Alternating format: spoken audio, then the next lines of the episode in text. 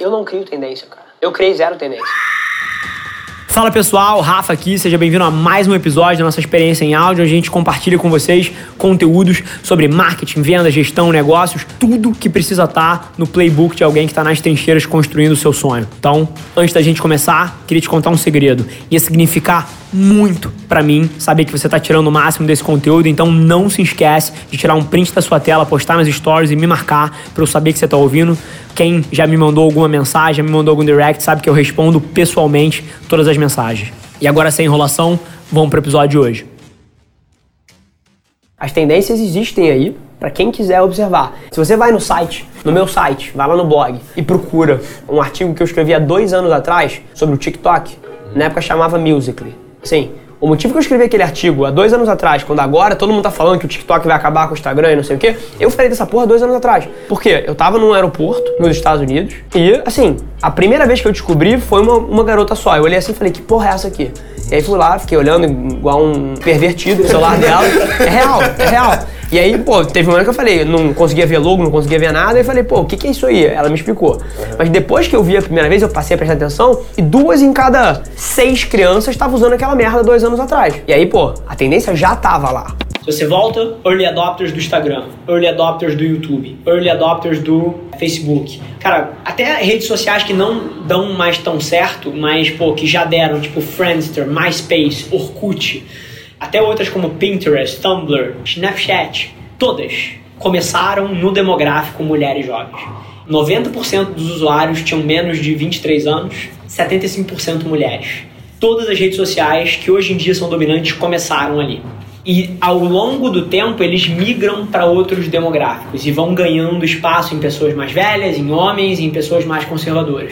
Agora, se você quer falar de outras tendências, por exemplo, coisas que eu sei que todo mundo vai fazer daqui a 5 anos, CEOs de empresa tendo seus dias a dia filmados com equipe de conteúdo. É como se fosse aquele assessor de imprensa que andava do lado de um executivo há 20 anos atrás. O cara andava com assessor de imprensa do lado para saber se falava, para saber se não fazia. Agora vai ser um community manager que está fazendo story do dia a dia do cara.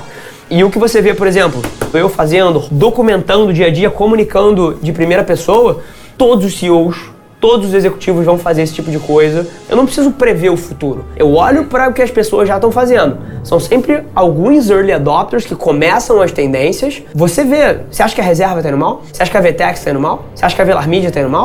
Sim, todo mundo que está fazendo com qualidade está tomando os retornos. O próprio Guilherme Benchimol, ele tem uma abordagem um pouco diferente. Não é tipo vídeo e camera to the face, mas ele produz muito conteúdo. Muito conteúdo. Monstro no LinkedIn, você vê a XP. Então, assim, todos os grandes executivos vão fazer isso daqui a cinco anos. Não é porque eu previ a tendência, é porque eu olho pro mercado e eu falo assim, caralho, isso tá me trazendo um resultado fodido. Olha o que aconteceu, olha o que aconteceu aqui. Cara, daqui a cinco anos tá todo mundo fazendo. Então, tendências não é sobre tentar prever o futuro, é sobre olhar para as pessoas que estão fazendo alguma coisa diferente, estão tendo resultados e você ter a visão de entender que o mercado é sobre oferta e demanda.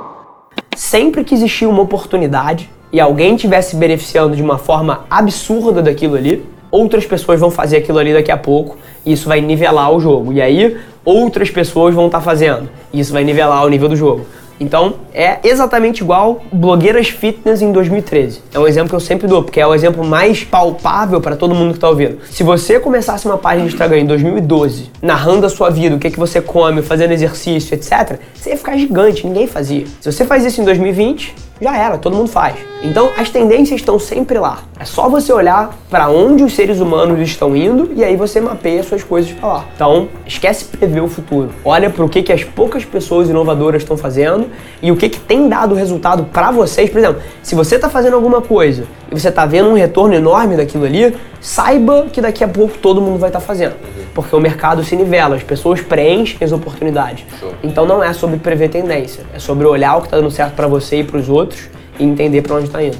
Esse foi mais um episódio da nossa experiência em áudio e como eu já falei, eu adoraria saber que você está gostando do que a gente está compartilhando por aqui. Então não esquece, se você está tirando valor desse conteúdo, ia significar o um mundo para mim, que você tirasse um print da sua tela, postasse no Stories me marcando e aproveita para ir na sua plataforma favorita também e deixar um rating de cinco estrelas e um comentário lá, ajudando a gente a construir essa comunidade tão vibrante que move o Brasil para frente através do empreendedorismo e que fala desse Brasil que dá certo. É um prazer ter vocês comigo e a gente se no próximo episódio do podcast.